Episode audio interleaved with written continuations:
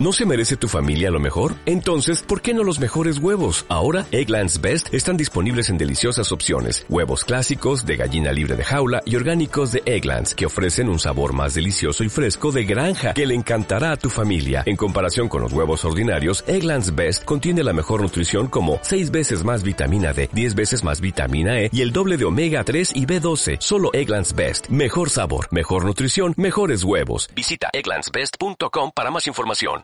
Suscríbete a Marta de Baile en YouTube. No te pierdas los de Baile Minutos, de Baile Talks y conoce más de Marta de Baile y nuestros especialistas. Marta de Baile. Everywhere. Everywhere. regreso en W Radio. Cuentavientes, si hacen un recuento de todo lo que hemos hecho con respecto a el COVID y las secuelas, podrán darse cuenta y si no chequen en los podcasts que hemos hablado de todas estas secuelas eh, que ha dejado el COVID. A nivel neurológico, lo hablamos con Erwin Chiquete, a nivel cardiovascular lo hablamos también con el doctor Manlio Fabio Márquez. Y ahora hablaremos con nuestro querido Manuel Marquina. ¿Cómo estás, Manuel? Nuestro angiólogo de cabecera y cirujano vascular y endovascular. Eres certificado por el Consejo Mexicano de Angiología y Cirugía Vascular, miembro de la Sociedad Mexicana de Angiología y Cirugía Vascular, experto, cuentavientes, en el tratamiento de varices, accesos vasculares, enfermedad arteriofemoral, enfermedades de carótidas, aneurisma de aorta abdominal y accesos vasculares. O sea, hijo, más especialista no puede ser, más experto no puede ser. Y el tema que nos toca el día de hoy, secuelas de COVID, trombosis venosa profunda. ¿Qué es esto, Manuel? ¿Qué viste en tu experiencia? Rebeca, ¿cómo estás? Qué gusto saludarte. Es un gusto estar en tu programa nuevamente con, con todos ustedes. Saludos por allá, Marta, donde quiera que ande. Y súper contento de estar con ustedes y además de hablar un tema fundamental.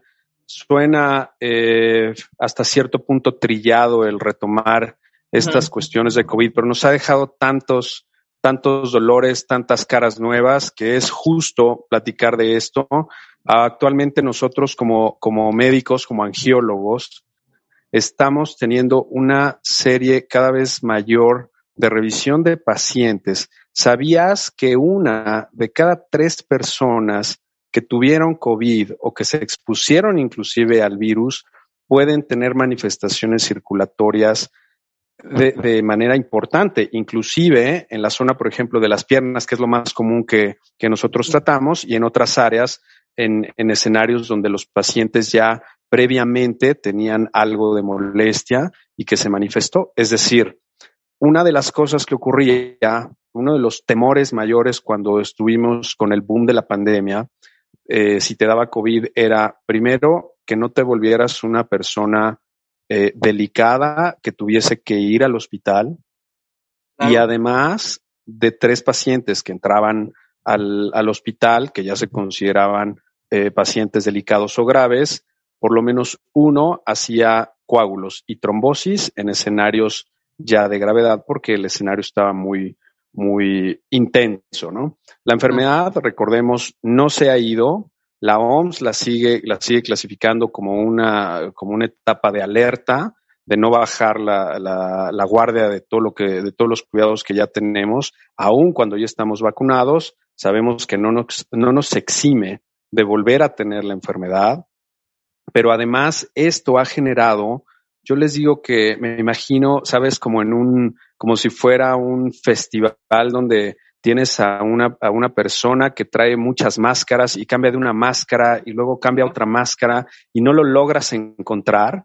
Eso me parece que es lo que está ocurriendo con nosotros. El COVID nos ha dejado tantas caras y tantos escenarios tan complicados. Hemos perdido mucha gente, tristemente, pero tenemos que seguirnos cuidando los que estamos aquí. De tal manera, Rebeca, que eh, recordando que nuestro sistema circulatorio que es un sistema muy dinámico, ¿no? Es como traer la máquina aceitada de nuestro organismo, que todo el tiempo estamos bombeando la sangre.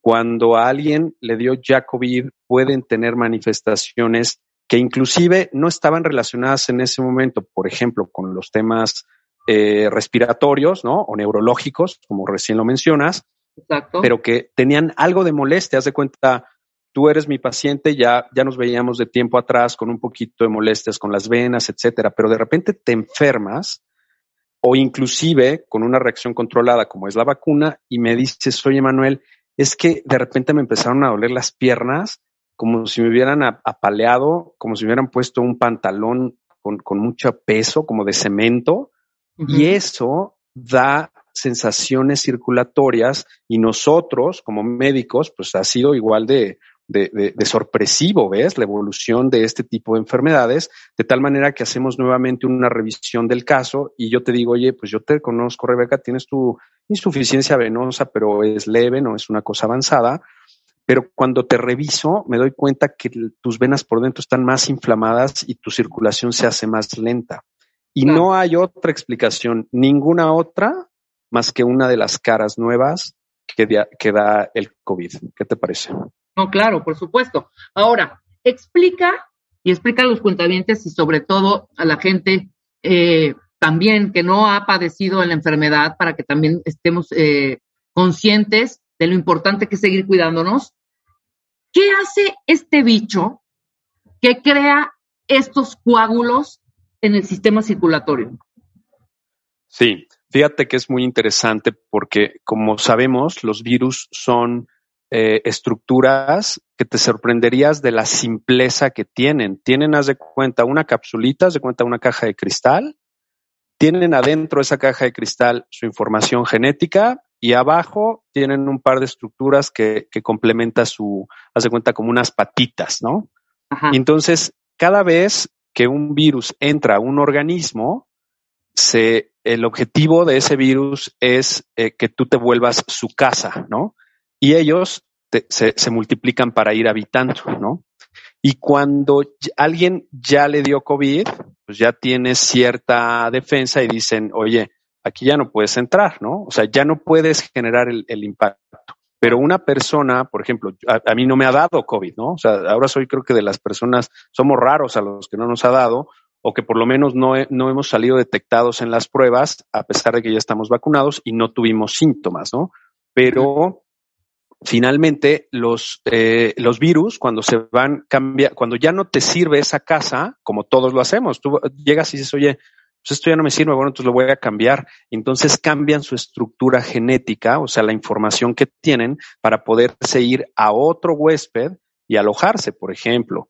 El tema de los niños, pues obviamente de, de, manera natural, a pesar de que al principio no estaban afectados, bueno, pues se fueron afectando porque los virus se fueron adaptando para ir buscando unas casas nuevas. Y en este caso, pues fueron los niños. Ahora, una vez que entra, haz de cuenta que cambia como si fueras una caja fuerte, cambia todos tus números, tus códigos, los, los, eh, los cambia todos y una de la, uno de los sistemas que se afecta es el sistema circulatorio. Entonces, si tu, si tu sistema circulatorio, que es un sistema donde está corriendo la sangre frecuentemente a través de las venas y las arterias, se altera, entonces rompes ese equilibrio. Imagina que están pasando todos los coches de manera continua por una carretera y de repente te cierran dos carriles de golpe, pues eso te va a generar eh, te va a generar eh, que, que, los coches se hagan más lentos, uh -huh. que, se que puedan chocar y esa pérdida de estructura, de, de, de, equilibrio, eso te puede generar un coágulo. Y entonces ya hablar un coágulo, bueno, pues es, puede ser algo tan sencillo y tan pequeño como que te dé un dolor en la pierna que parezca un desgarro, pero es incipiente, y además resultó que hiciste algo de ejercicio y andabas deshidratado, entonces te empieza a oler y piensas que es un desgarro, o puede ser algo tan grande que puede poner en riesgo tu vida en horas. Entonces, esto es lo que, lo que el virus está generando, igual que en otros sistemas, seguramente como se explicaron en los programas previos, en la cuestión circulatoria genera una inflamación, porque te tengo que decir que si nosotros juntamos las venas de todo nuestro cuerpo, si yo ahorita te estiro todas tus venas, Rebeca, ¿Sí? Yo puedo darle, yo puedo darle un par de vueltas a la Tierra de la longitud que, que, wow. que, que representa. Entonces, imagínate el grado de inflamación que genera ese virus dentro de nuestro organismo, ¿no? Entonces, resulta que nada más ni nada menos que de eso depende la función de todos los órganos. ¿no? Eso claro, es lo que, esa, esa es la manera en la que ocurre. Claro. Ahora, con COVID o sin COVID. O sea, la trombosis venosa profunda existe con COVID o sin COVID. Que te haya dado COVID y que se haya acelerado un poco todo este proceso que tú nos dices inflamatorio y haya cambiado un poco toda nuestra estructura y toda nuestra fisiología interna, ¿sabes? Así es. Es también, es parte pues de, de, de, estas secuelas que deja el bicho. Pero normalmente, porque fíjate que he conocido unas historias de terror, desde me dolió el brazo toda la noche, se me hinchó espantosamente, no le hice caso, me tomé un ibuprofeno y a las seis de la mañana tuve que llegar al hospital y tenía yo una trombosis. Brazo, ¿eh? Brazo. Sí. E igual en piernas. ¿Cuáles son estos síntomas de alerta, Manuel? Sí. Mira, te tengo que decir que lo primero que nosotros revisamos cuando vemos a un, a un paciente en el consultorio es la historia de familia. Resulta que puede ocurrir dos escenarios. Una, que tú puedas traer una herencia, porque la calidad de tu sangre, eh, así como heredamos todo, ¿no? O sea, el color de la piel, este, los ojos, puedes heredar la calidad de la sangre y hay personas que tienen mayor facilidad para hacer coágulos. Entonces, ese es uno de los factores, si tú tienes historia. Si no la, si la tienes, bueno, pues tienes que ir a atenderte y tienes, entre tanto, que ir a ver a un hematólogo, que es el especialista de la calidad de la sangre. Si tú me dices, oye, yo no tengo familia este, con, con tema de coágulos. Y entonces vamos a las preguntas personales, es decir, eh, ¿qué hábitos tienes, no? Es decir, ¿haces ejercicio? ¿No haces ejercicio? Si fumas, ¿desde cuándo fumas? ¿Cuántos cigarros fumas? ¿No? ¿Qué tipos de cigarros fumas? ¿No? Si, si estás en un sobrepeso y además, con, desde el tema de la pandemia llevamos casi dos años, yo te lo dije hace rato antes de que saliéramos al aire, yo en lo personal ya ya me cansé de estar viendo pantallas, yo ya quiero ver a la gente, ya quiero moverme, quiero salir, quiero saludar a todos.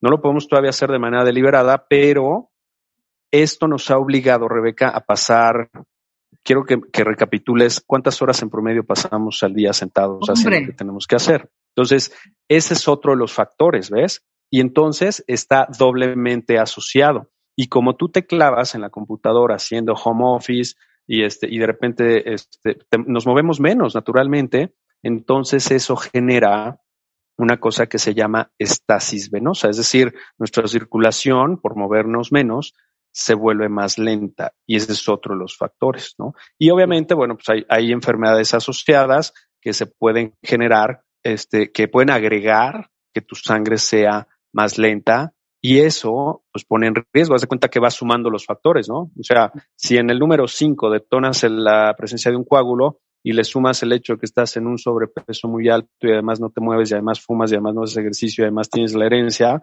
pues entonces va a llegar un momento en el que estamos detonando, juntando todos los factores para poderlo hacer. Y si además no tomaste agua, porque el estar hidratado es muy importante, es algo tan sencillo y tan fundamental que si nosotros nos mantenemos hidratados, entonces vamos a tener nuestro estado circulatorio, Rebeca, como de, de, buena forma, ¿ves? O sea, va a estar circulando la sangre siempre de manera dinámica y esto nos va a permitir que tengamos un mejor estado en general de salud. Y obviamente viene de la mano con el hecho de que mejoras tu presión arterial, mejoras las sustancias que generan protección propia, este, que, que son, haz de cuenta, las células de patrullaje de nuestro organismo, los policías y todos están más activos y eso nos permite estar en mejor estado, ¿no? Y además mejora nuestras endorfinas, que son los analgésicos propios. ¿Qué te parece? Claro, claro, claro. Pero obviamente se siente algo, Manuel. Dinos qué se siente cuando probablemente sea un ganglio que, perdón, un ganglio, un, eh, un coágulo que está dando broncas. Sí, si, si tú tienes, por ejemplo, el, el escenario más clásico es la hinchazón, el sitio del organismo donde más frecuentemente se hacen los coágulos, que es el 90% es en nuestras piernas, porque somos personas que caminamos parados, es decir, a, los, a los animalitos de cuatro patas les da mucho menos este tipo de problemas porque nuestras piernas toleran el resto del peso del cuerpo. Entonces, si tú tienes una hinchazón de manera súbita y además progresiva de una de las piernas o de uno de los brazos, uno de los escenarios que tenemos que considerar es que la, circulación no esté siendo afectada. Esto puede venir de la mano de muchos escenarios, Rebeca, pero el más frecuente, aunado a los factores que te comento, es que uh porque tengo un brazo más hinchado, ¿no? Y sí es fundamental, y esto que comentas, Rebeca, yo creo que es así maravilloso lo que tú estás mencionando ahorita, porque espero que toda la, que toda la gente que nos esté escuchando sepa que es mucho mejor en un momento dado venir y ante un escenario de duda o de alerta, venir a revisarte, asegurarnos que todo esté bien y que te vayas tranquilo a tu casa. ¿Qué tal que la hinchazón fue solo porque estuviste recargada más sobre ese brazo y solo fue la hinchazón, pero no hubo eh, afortunadamente un coágulo? Entonces te irás a casa tranquila. Pero si, si tenías el coágulo y lo dejaste pasar y dices, no, pues se me echó, qué raro. Bueno, pues voy a ver, a ver qué. Yo creo que a lo mejor estuve muy tensa. Bueno, pues por supuesto que en la lógica no, no, no cabe ese escenario, ¿no? Entonces, si tú haces eso y dices, oye, mejor voy a revisar y me voy a asegurar que todo esté bien, entonces le ganas tiempo, porque si tú lo dejas crecer, tanto más nos tardemos con una hinchazón y posteriormente con dolor, que generalmente puede ser en el trayecto de la vena afectada, entonces estás dejando crecer un problema que te puede no solo poner este, problemas con el brazo, sino poner en riesgo tu vida, porque uno de los riesgos de un, de un coágulo, sea cual fuere la causa, como bien lo mencionas, este, finalmente se hace un coágulo y eso puede poner en riesgo tu vida porque viaja anatómicamente de manera natural, Rebeca, viaja a los pulmones y eso pone en riesgo tu oxigenación. Y si además estás convaleciente de un estado pulmonar, sea por COVID o por otro escenario, bueno, pues entonces estamos en problemas, ¿no? No, por supuesto. Ahora, ¿tienes detectado? Esta es una pregunta un tanto difícil, pero no sé si, si yo creo que sí me la vas a poder responder a partir de que aparece el primer síntoma, supongamos pierna hinchada, caliente, enrojecida, ¿no? A partir de, y dolor, evidentemente, a partir de eso, a que se te vaya el coágulo a un, al pulmón, ¿cuánto tiempo pasa? Bien, es una muy buena pregunta y hay escenarios variables. El escenario más veloz y rápido, estamos hablando de horas, de cuatro a seis horas. Si tú haces un coágulo, sí, pero fíjate, fíjate bien, si tú haces una, si tú haces un tiempo y se te empieza a hinchar la pierna, te empieza a doler, se te empieza a poner caliente, roja, le empiezas a arrastrar y es nada más una pierna y dices, oye, algo no está bien, la siento pesada, me está doliendo. ¿En qué momento tengo que salir? No, no necesariamente tienes que salir despavorido a urgencias pensando que ya traes un coágulo, pero no le quites la importancia, no le restes la importancia y decir, ok, estoy en una junta, no puedo pararme y botar todos los papeles y salir despavorido. Tengo que empezar a hidratarme, tengo que poner alerta a las molestias, porque para nosotros es muy importante. Luego, cuando vienen al consultorio, haz de cuenta que, que, tú me das una historia y yo trato de aterrizar un diagnóstico, pero hay algo que no me checa. Y al final, ya cuando vas, ya cuando vas saliendo me dices, oye Manuel, es que no te dije que estuve sentada siete horas, ¿no? Porque estuve esperando a mi esposo en, la, en urgencias y yo así, ¿cómo? O sea, no te moviste en siete horas y yo no tenía ese dato que me hacía aterrizar en el diagnóstico, ¿me entiendes? Entonces es muy importante que cuando tenemos molestias, tengamos un registro de los detalles que además parecen este, inverosímiles, ¿no? Haz de cuenta, si, porque uno de los diagnósticos diferenciales de un trombo, te voy a decir, por ejemplo, eh, te vas a Cuernavaca, ¿no? Entonces te metiste a una zona medio ahí con maleza y medio boscosona, ¿no? eh, sales y, y, me dices, oye, Manuel, es que se me hinchó la pierna. Este, pero no, nunca me dijiste que te metiste a un bosque, ¿no? Entonces, en el, yo, yo te veo un punto rojo, entonces puede ser que algo te picó, se te hinchó la pierna, se te puso caliente, pero si no me cuentas ese detalle, entonces yo me estoy quebrando la cabeza pensando que es otra historia. Obviamente, pues siempre ante la duda hay que hacer los estudios indicados, ¿no? Pero eso es lo que frecuentemente genera este tipo de escenarios. Claro, no, pero es rapidísimo. Si me estás diciendo que es cuestión de horas, entonces sí, efectivamente, cualquier indicio de algo que pasa en tu cuerpo que no es normal, inclusive no hiciste ejercicio, no subiste una montaña, no estuviste en la maleza ni nada, sí atenderlo inmediatamente. Déjame hacer una pausa rapidísimo, mi querido Manuel. Regresando, cuentavientes, ¿cómo se diagnostica la trombosis profunda venosa? Eh, ¿Cuál es el tratamiento? El papel de los anticoagulantes, que esto es importantísimo también, y las recomendaciones para los pacientes anticoagulados. Todo esto al regresar del corte con nuestro querido doctor Manuel Marquina, angiólogo y cirujano vascular y endovascular. Estamos Estamos donde estés. Síguenos en Instagram como Marta de Baile. No te pierdas lo mejor de Marta de Baile, dentro y fuera de la cabina. Marta de Baile. Everywhere. Estamos de regreso en W Radio. Estamos platicando con Manuel Marquina, angiólogo y cirujano vascular y endovascular. Vayan anotando sus datos.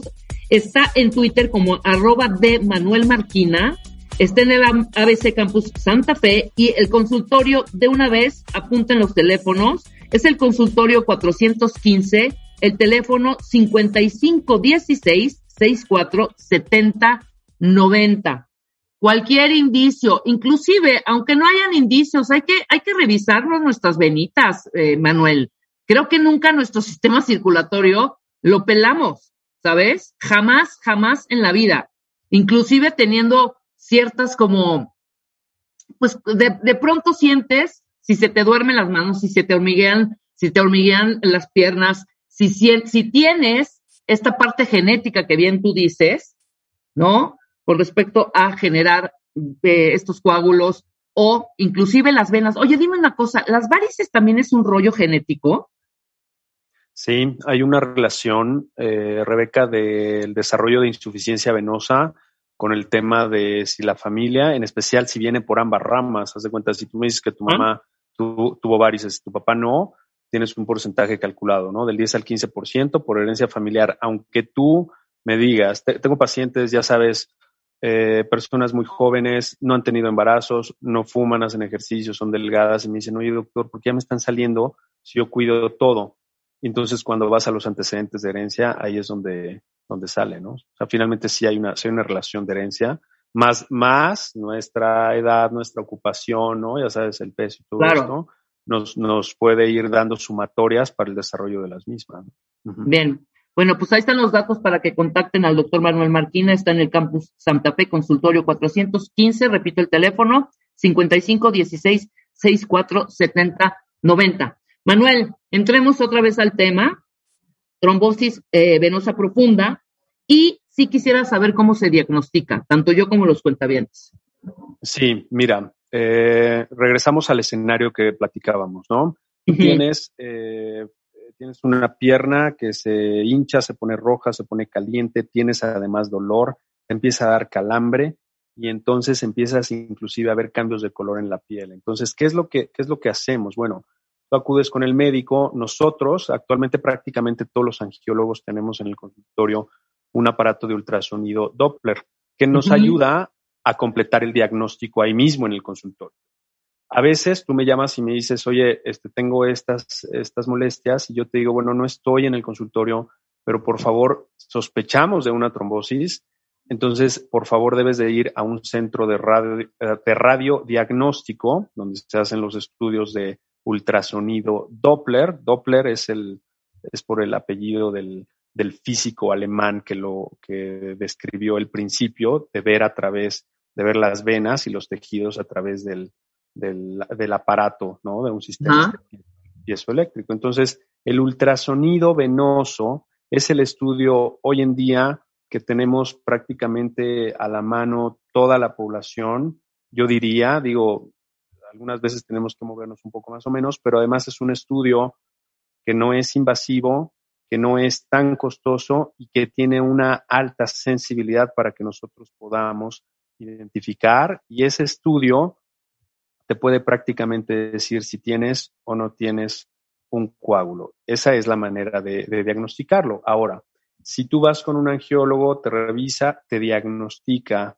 con eh, una trombosis venosa, el tratamiento inicial, Rebeca, si me permites pasar a, esto, digo, tenemos otros, tenemos otros estudios aparte del ultrasonido, ¿no? Podemos tener tomografías, este, con, les ponemos un suero y se va, el paciente pasa en un centro de radiodiagnóstico o en un hospital a un tomógrafo, que también me parece que hoy en día un estudio pues ampliamente conocido por la población general.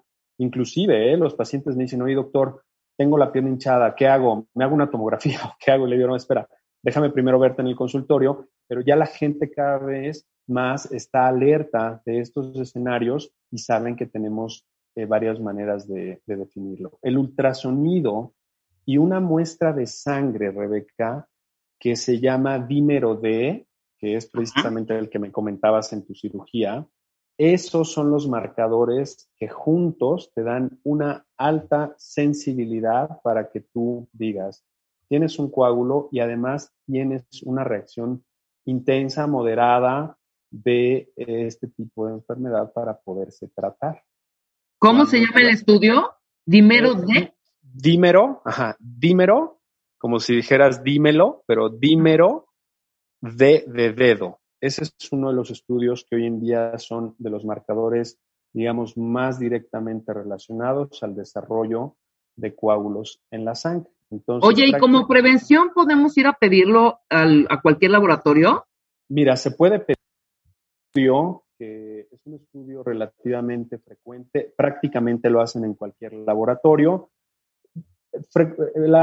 lo correcto sería que bajo un fundamento de historia médica lo, lo, indicaras, ¿no? Por ejemplo, si tú me dices, oye Manuel, me tocan mis estudios de rutina anuales, me voy a hacer biometría hemática, una química sanguínea, ¿me recomiendas que me haga un dímero de él? La respuesta es sí. ¿Por qué? Porque es un marcador inflamatorio y si además yo ya te vi por un tema de, circulación de cualquier índole, pues entonces estamos poniéndole nombre y apellido a los escenarios para que yo te pueda decir, oye, no tienes coágulos, pero tienes insuficiencia venosa, tu dímero D salió algo elevado, entonces te recomiendo que te hidrates más, que hagas un poco de ejercicio, tal, y en casos elevados que los encontramos, bueno, porque no es exclusivo, puede ser eh, generado por otros estados inflamatorios, pero en el caso de los coágulos nos, nos, nos, eh, nos orienta nos orienta mucho mejor para que podamos eh, dirigir el tratamiento en el caso de que lo diagnostiquemos, ¿no?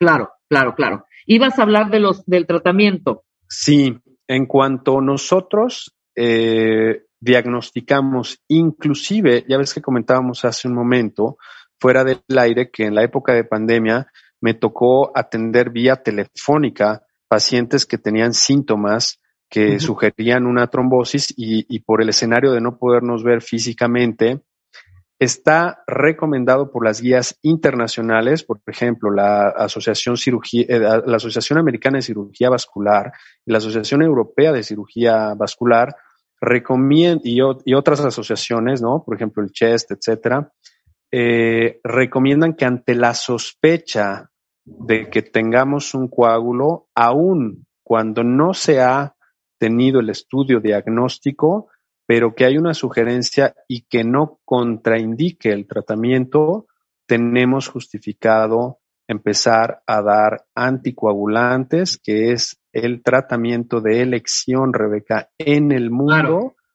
para tratar y en algunos casos evitar o proteger que se formen coágulos de acuerdo a los escenarios, ¿no? Entonces, colocamos anticoagulantes de inmediato esto lo calculamos regularmente por, por, peso, por kilo de peso, y hay algunos eh, anticoagulantes que les, que, se llaman anticoagulantes de acción, anticoagulantes orales de acción directa, que ya intervienen en una molécula muy específica, que son dosis ya muy reguladas, muy seguras, que nos permiten, mientras yo te veo en el consultorio, para que no pasen más tiempo, que no se alarguen las horas, que tú estés protegida y ya en el caso en el que no se, en el que se excluya el diagnóstico, entonces ya podemos modificarlo o bajar la dosis para dejarla de protección para que no ocurra mayores eventualidades con esto. ¿Qué te parece? Muy bien. Ahora platícanos brevemente. Yo te voy a aprovechar ahorita que estás aquí para que nos des luz a nosotros y a los cuentavientes. Me encanta. ¿Qué papel hacen estos anticoagulantes? Sí, lo que, lo que hacen los anticoagulantes, Rebeca, es, no es que esos anticoagulantes te vayan a disolver el coágulo. Fíjate bien, en esto es muy importante y qué bueno que hiciste la pregunta.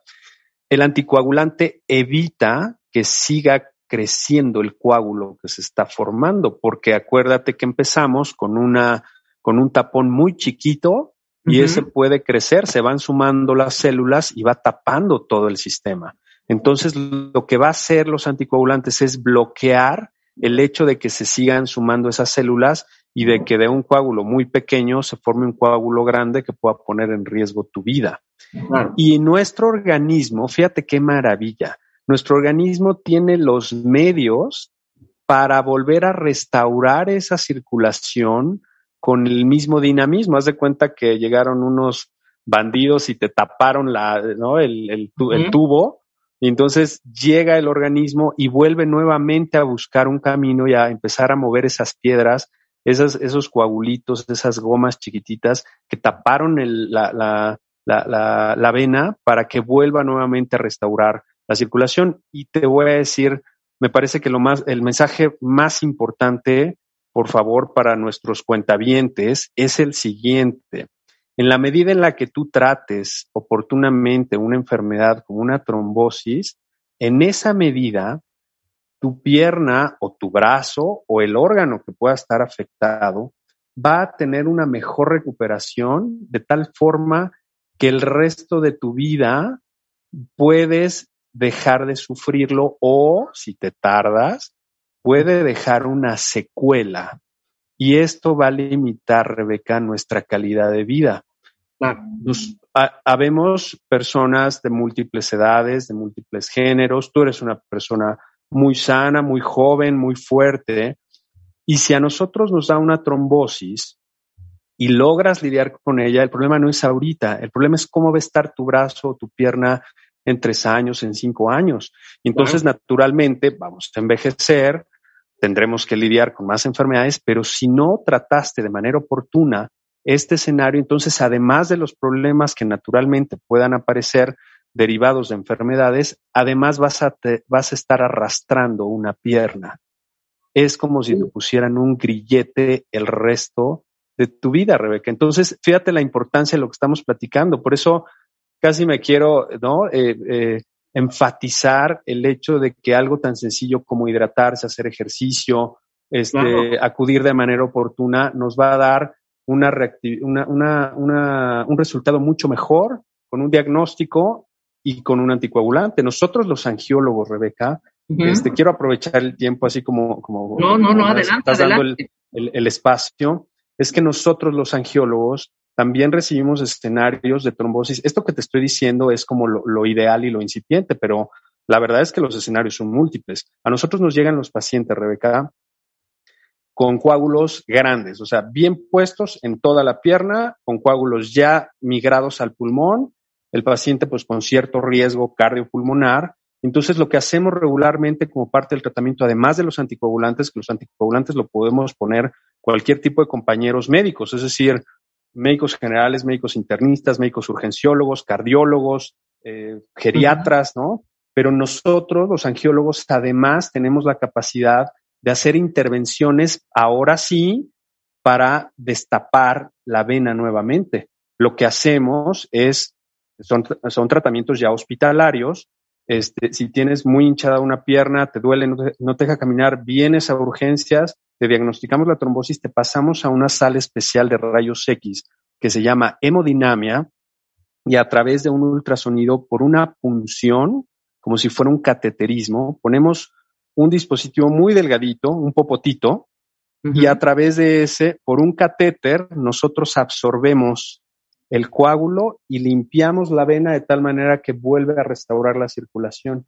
Y esto le da una calidad de vida en el tiempo a los pacientes maravillosa. Por eso es muy importante que esto se haga de buena forma y en tiempo, ¿no? Ahora, mientras este escenario ocurre, cuando esté indicado, pues obviamente la primera línea de tratamiento aquí y en cualquier parte del mundo es el uso de anticoagulantes. Obviamente hay que utilizarlos de manera juiciosa porque también tienen efectos y tenemos que cuidar porque lo que hace el anticoagulante es aligerar esa, e, ese, esa sangre que está muy espesa y entonces así como nosotros estamos modificando su, su estado natural, pues también puede haber ciertos riesgos, en especial pues el sangrado, ¿no? Y entonces tenemos que estar muy alerta y tener ciertos escenarios en cuenta, como la edad del paciente, si tiene enfermedades del riñón, si además ya había tenido alguna gastritis, si había tenido algún sangradito, en alguna endoscopía que se haya identificado, entonces debemos de tener mucho cuidado con esos escenarios. Claro. Hablaste hace unos momentos de escenarios con eh, coágulos grandes, muy grandes. Te voy a decir cómo me lo imagino yo, porque una vez vi una fotografía, yo no soy doctor, pero quiero que les expliques a todos los cuentavientes. Un coágulo grande se alarga tanto, igual digo una estupidez, ¿eh? se alarga tanto que puede cubrir toda la parte de la pierna hasta llegar al pulmón. Sí, qué buena pregunta, Rebeca. Mira, te voy a compartir un caso de un paciente y esto tiene que quedar muy claro, que esto no tiene que generar una preocupación agregada en, las personas que nos están escuchando, sino que un, eh, no lo pudimos ligar directamente a un escenario de COVID ni relacionado a una vacuna, pero te voy a decir que una persona, un joven de 20 años, eh, eh, de 1,90, con sobrepeso, haciendo ejercicio, se le hinchan las dos piernas de golpe, va al médico con nosotros, me mandan llamar y resulta que este joven tenía coágulos, Rebeca, desde ambas rodillas hasta cuatro centímetros antes de la entrada del corazón. Es decir, no me tenía, tenía prácticamente dos tercios del cuerpo llenos de coágulos. Y el hombre llegó caminando a urgencias sin muchos datos, decía que se agitaba un poco. Entonces, en estos escenarios, fíjate, un escenario extremo, ¿no? Inclusive cuando nosotros, ahí tienes que valorar si le vas a, es tanto, son tantos los coágulos que el simple hecho de quererle hacer la manipulación para aspirarlos, le puedes botar uno y poner en riesgo de vida. son escenarios ya muy extremos, pero esto va a la par de que tenemos pacientes que han hecho coágulos, empiezan con uno pequeño y luego se vuelve uno como grande, se alarga y se va ocupando de tal manera que pueden tener ocupado por lo menos la mitad del cuerpo lleno de coágulos. Imagínate, ¿no? Son escenarios muy graves este, que debemos de cuidar. La verdad es que hoy en día tenemos tantos tratamientos, ¿no? Los anticoagulantes, los procedimientos percutáneos. Algunas veces, antes de, antes de que hubiera tantos dispositivos para poder limpiar las venas, Rebeca, lo hacemos con cirugía. Llevábamos al paciente al quirófano y eh, abríamos la vena femoral, ya sabes, la vena que está en la ingle, la de, la de los toreros, ya sabes, y por ahí abríamos y poníamos un baloncito y extirpábamos los coágulos. Sigue teniendo un espacio ese tipo de procedimientos, pero ya cada vez son menos. Ahora tenemos mucha tecnología que nos ayuda a tener la circulación en buena forma, ¿no? Este, pero, pero hay escenarios que, que, que son de veras, este, no nos explicamos médicamente, a pesar de que tenemos los parámetros muy determinados en medicina, cómo alguien puede llegar y estar, eh, eh, llegar con cierta tranquilidad, pero con una enfermedad tan marcada. Totalmente. Pero en tus manos siempre todo es un éxito. Eso sí, ¿no? Oye, eh, antes de que se nos termine el tiempo, Manuel, recomendaciones para los pacientes que están anticoagulados.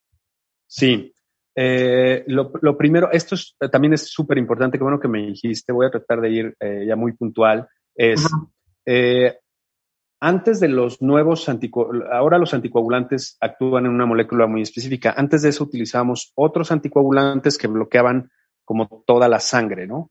Y entonces te recomendaban que no debías de comer hojas verdes porque las hojas verdes contienen vitamina K y contrarrestan el efecto de los anticoagulantes. La realidad es que tendrías que comerte como dos kilos de, espinacas eh, al día para poder contrarrestar ese efecto. Es decir, si tú en una porción regular de tu dieta comes un poco de, ensalada, la verdad es que la probabilidad de que tú este, bloquees el, escenario del tratamiento, pues es, es, muy, es muy baja, ¿no? Las recomendaciones para pacientes anticoagulados es apegarse a la dosis que te está dando tu doctor.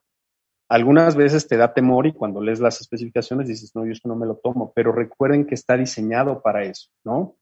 Eh, hay medicamentos como el ácido acetil salicílico o derivados de todo esto que se pueden utilizar a la par, pero algunas veces sumados pueden tener también un riesgo mayor de sangrado. Entonces, platiquen eso con su médico para que ustedes estén tranquilos y que puedan estar bien. Regularmente no se recomienda que se estén poniendo eh, inyecciones intramusculares cuando están anticoagulados porque se puede generar cierto riesgo de hacer un hematoma o un coágulo, ¿no? Y algo muy importante, si tú empiezas a tener, si tú estás anticoagulado, hiciste un buen esfuerzo o, tuviste un aumento súbito de presión arterial o te dolió la cabeza, no des por hecho que solo fue un dolor de cabeza. Tienen que cuidarse y reportarle a su médico para que él tome las medidas necesarias y los estudios necesarios, si así fuese, para asegurarnos que no tenemos efectos de los anticoagulantes. Y si hay alguien anticoagulado, por ejemplo, eh, las mujeres jóvenes que están en edad reproductiva, yo, estoy, yo soy mujer, estoy anticoagulada y de repente eh, me doy cuenta que estoy embarazada, entonces tengo que acudir de inmediato con mi doctor y a la par de mi ginecólogo para que se valore el cambio de medicamento para que no afecte el crecimiento del bebé y que pueda uno estar protegido. Maravilloso. Nos has dado una clase infernal de lo que es la trombosis venosa profunda y evidentemente dándonos estas eh, prevenciones, o sea, tener esta prevención, por supuesto, a los que ya les dio COVID y a los que no, seguir cuidándonos, porque sí, este bicho no para, ¿eh? Y va con hay que todo. Seguirnos cuidando, hay seguirnos cuidando.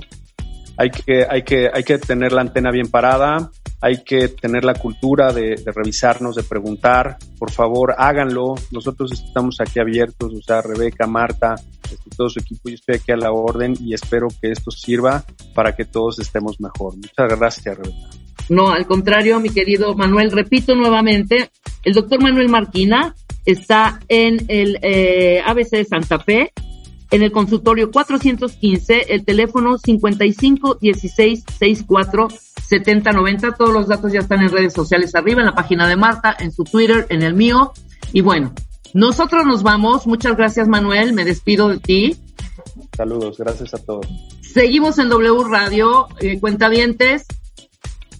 Al regresar, temazo, Aura Medina, los celos. No se vayan. Marta de Baile Everywhere. Síguenos en Facebook como Marta de Baile y en Twitter, arroba Marta de Baile.